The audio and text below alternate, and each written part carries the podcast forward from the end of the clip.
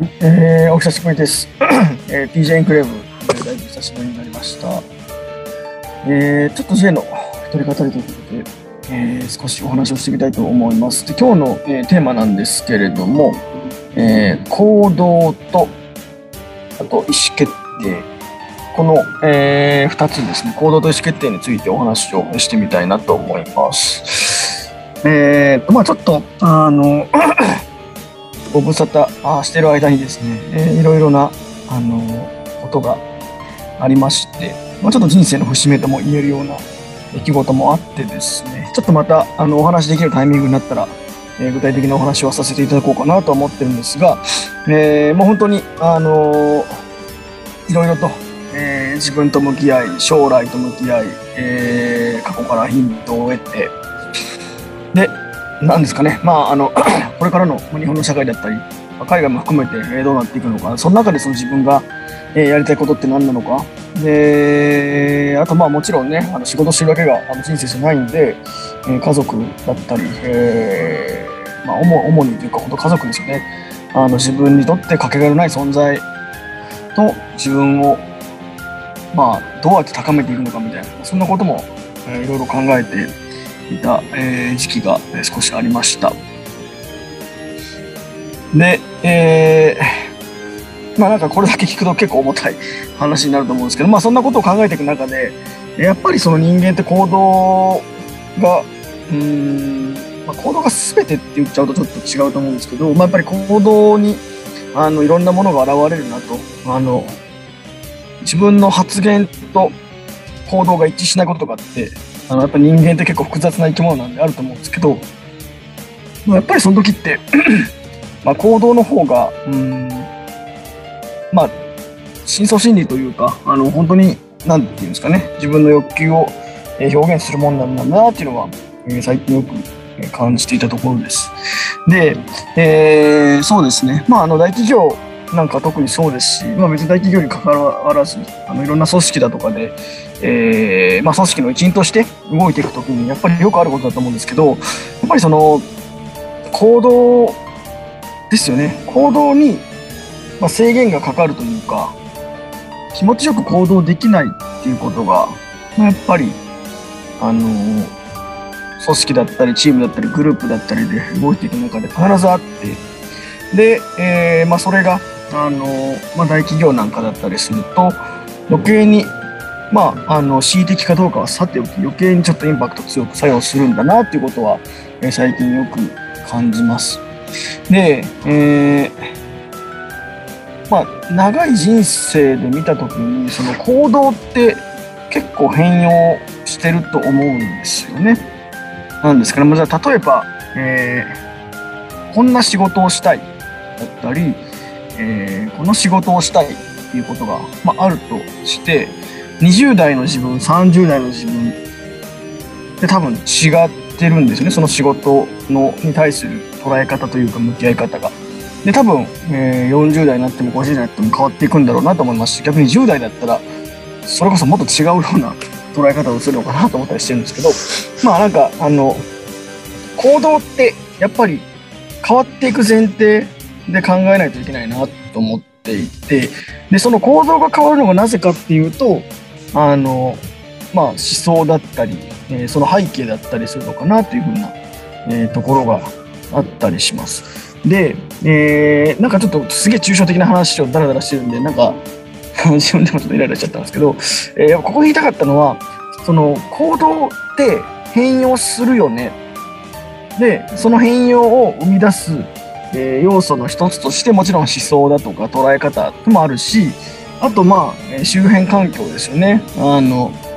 えー例えば今まで、あの、スマホがなかった時代って携帯、いわゆるガラケーを使っていて、ガラケーすらなかった時代って、例えばファックスだったり、えーまあ、PC のメールだけだったり、えーあとまあなんか連絡網、電話の連絡網なんか固定電話の連絡網とか使ってたりとか、そういうことがあったと思うんですけど、えーそういうふうな環境が変わっていくことで、えー行動も変わっていくみたいなことがあると思うんですけど、その、要は行動って変わりますということをやっぱ前提に置かないといけない。で、その行動に、えー、どうしてというか、まあ、鶏卵の世界があるにしても、行動と一緒に思想も変わるっていうことを前提に置いて、物事を考えないといけないなと思うんですけど、あの、どうやら、えー、まあ、特にこの日本の、えー、社会においては、行動や思想や、まあ、環境までは言わないですけど、行動とか思想って絶対不変のもので変わらないっていう前提で結構物事が組み立てられてるなっていうふうに感じるんですね。で、えー、それがまあ働き方だったり、えー、まあ物の考え方だったり、うんまあ、表現方法だったり、えー、回り回ってその商品開発してその商品を顧客ユーザーに届けていくっていう時に、えー、っとその、まあ、変容していってる行動を全然捉えられなかったっていうふうなことにそれが現れてるのかなというふうに、えー、思っています。で、えっと、これって、あのまあ、ユーザー、顧客、え従業員だったり、えー、を見るときもそうなんですけど、まあ、自分自身のことを考えるときもやっぱりこの要素ってすごく大事だと思っていて、えー、自分自身の行動だったり思想だったりその根底に流れるものだったり周辺の環境がやっぱ変わるんですよね。で、えー、なんかちょっと最近自分の中で、まあ、自己嫌悪とは言わないですけどちょっとこう自分の中で混乱してたのが、えー、あれ？今までの俺だったらこれ別に変だと思わなかったな。あれ？今までの俺だったらこの行動何のためらいもなく受け入れられたのに今ちょっとすげえ躊躇があってためらいがあってなんかすんなりと受け入れられないみたいなことを感じることがここ最近ちょっとパパパッとなんか続いてですね。あ自分自身もやっぱり変化していってるんだなっていうことを感じたんですよね。でその自分自身の、まあ、行動だったり思いだったりが変化していってるっていう現状を見た時にうんやっぱりちょっと自分自身まだ何て言うんですかね、まあ、整理ができないというかどう対処したらいいのかよく分からなくなってですね。まあなんか本能本能的じゃないな。とっさに？とっさの、えー、リアクションとして行動だったり思想だったりが変容しないっていうことを前提においてじゃあその変容をしないはずだから変容しないかった時の思想だとか行動を整理して、えー、物事を捉え直そう。そそれを軸に自己修正をしようということを、えー、ちょっと試していた時期がありました。ただそれをやればやるほど苦しくなるんですよねで違和感がめちゃくちゃあってなんか自分の良さ自分のらしさ強みは全然発揮できてないなっていうふうに思った時にまああの仲の良い友人だったり、えー、いろいろちょっと話を聞いてくれる、あのー、まあ、先輩だったりにちょっとこうコミュニケーションして話をしていく中であ俺前提の置き方間違ってたなっていうことに気づいたんですよね。あのやっぱり自分自身って変容していくんだなっていうことを受け入れた時にすごく腹落ちしたというか、あ、なるほど、今までのやり方と同じやり方に自分で自分を当てはめてたんだなっていうことに気づいて、なんかすごく自分自身に申し訳なくなったというか、で、それによって影響を与えてしまったような人たちにもちょっと申し訳ないなと思ったっていうことが、すごく抽象化した言い方をすると最近あったなというところです。なので、まなんか行動と、まあ、そことにつながるものとしての思想って、えー、やっぱり変容していくんだなっていうところは前提に置いて考えないと、うんまあ、これからねまだ私多分人生の折り返し地点にはまだ来てなくてっていうとこなんですけど、まあ、これから先の人生を考えてもやっぱり変わっていくものなんだっていう前提をちょっと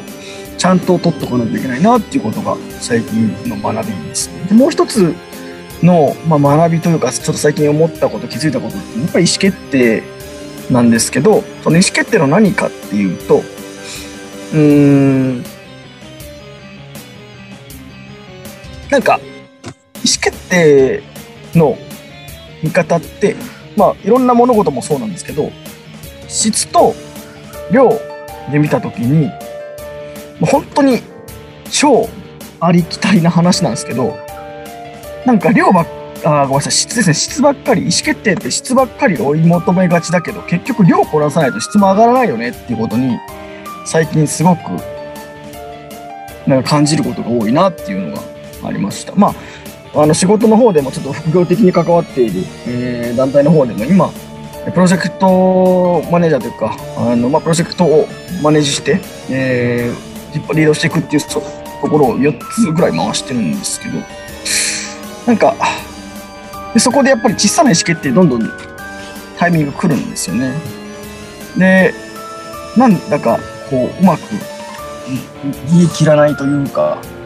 あの、引っ張りきれない自分がいて、すごいもどかしいんですけど、で、なんか、毎回毎回ちょっと、うん、もやもやしながら ミーティングを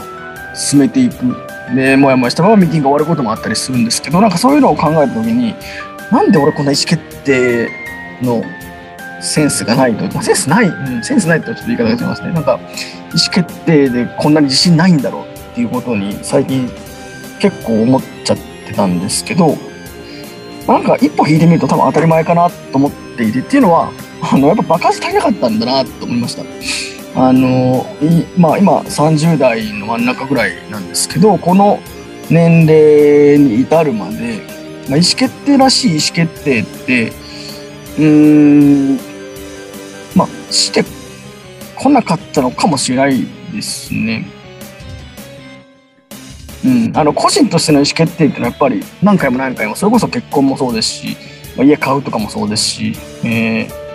まあ、海外に留学するとかもそうですけどそういうのは全然ちゃんと考えてやってきたんですけど例えばそれがそのチームだったり組織だったりグループだったり団体だったりっていうところの意思決定ってやっぱり自分が主導してやったことって今までそんなになかったんだなっていうことを改めて気づかされたのとうーん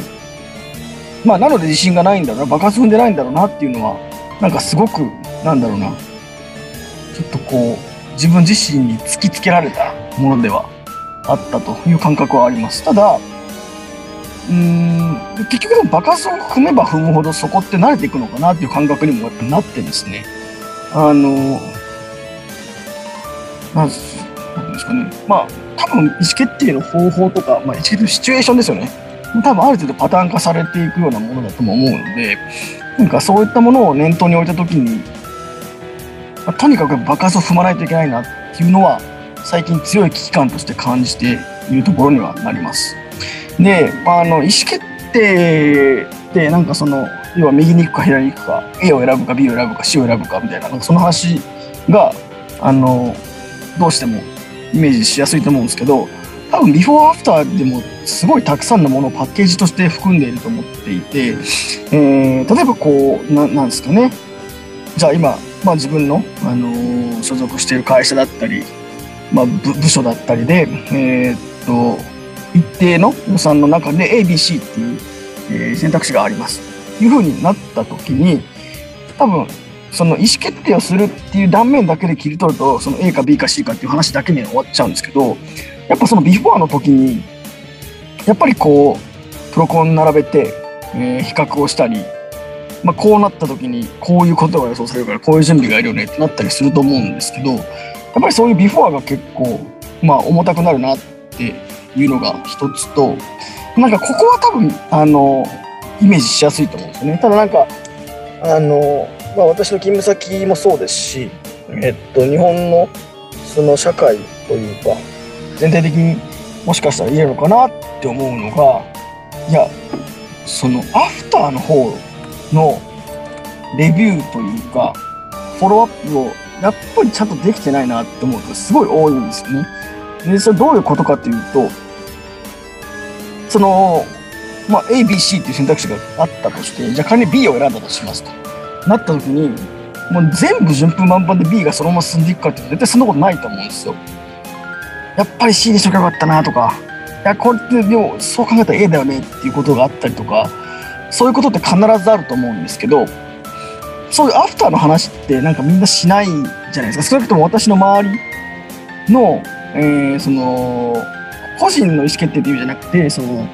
企業だったり団体だったりっていう中で、いやあれやっぱ B とか C の、あえっと、B の選択肢選んだけど A とか C の方が良かったな、みたいな話って、あんまり聞かないんですよね。まあ、隠してるだけなのか、どうかわかんないですけど。でも、多分大事なのってそこだと思うんですよ。要は、いや、別にね、B を選んだけど、やっぱ A の方が良かったな。で、てか、正解 A だったなってことが全然あると思うんですけど、なぜそれをちゃんとこう、振り返ってとかレビューして、次に向けたスタディとして残らないのかなっていうのが、あの、結構疑問だったんですよね。あの、いや、インディビジュアルレベルでそれを頭の中に残していくっていうこと結構あると思うんですけど、なんかこう、チームとして、会社として、グループとして、 division として、 department として、それを残すってあんまり、少なくとも私のイメージだからあんまなくてですね、なんかそれが超もったいないなっていうのがあるのと、で、まあ、その、なんていうんですかね、後悔した幅というか、後悔した面積というか、ああ、とか、あとかよかったなみたいな話もあるんですけど、あの、大半の場合って、まあそうは言っても、まあ、B っていう選択肢を取って B で行くって決めたからどんなリターンどんな結果返ってこようともそれはもう覚悟を決めていくっていうことだと思うんですけど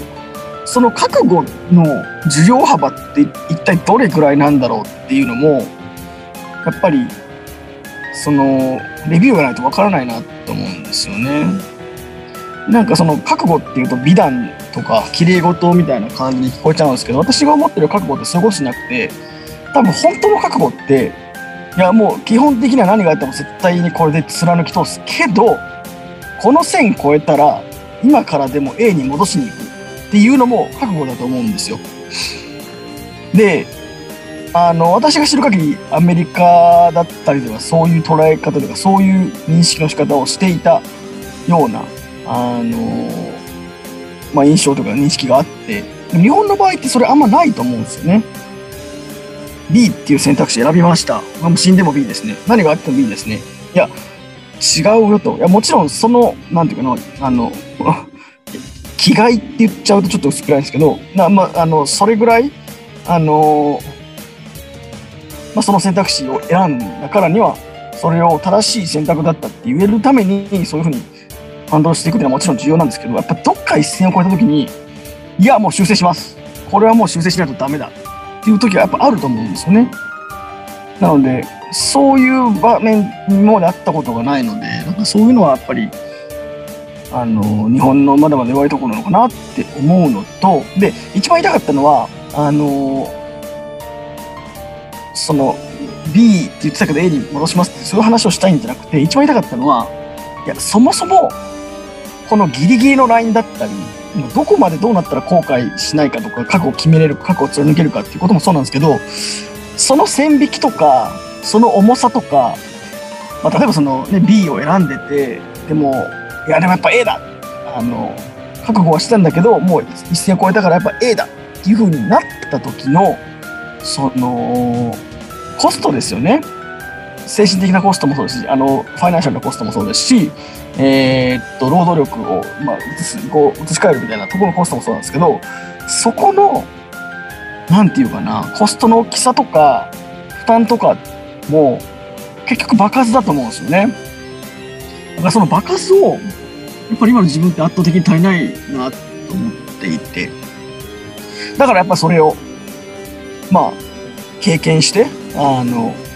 リードして、アコンプリッシュする必要があるなっていうことを最近超強く感じていますというところですね。はい。なんか最近ちょっとそんなことを感じたので、久々にあの TJ エンクライブの方に、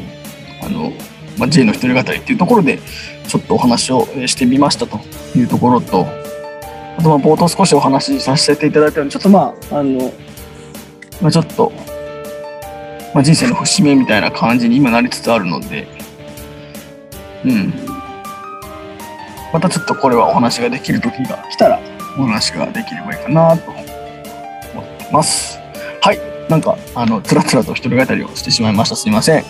えー、まあそんなこんなですけれども、えー、よければ、えー、Spotify、Apple Podcast などで、えー、TJ エンクレイフの、えー、チャンネル登録をお願いします。また、えー、ハッシュタグ TJ エンクレイフで、えー、こちらの、まあ、ポッドキャストへの感想だったり、えー、ご指摘だったり、フィードバックだったり、何でも結構ですので、えー、ツイッターで、えー、ハッシュタグ TCN プレイで、えー、リプライいただければすごく嬉しいです。はい。ありがとうございました。それではまた。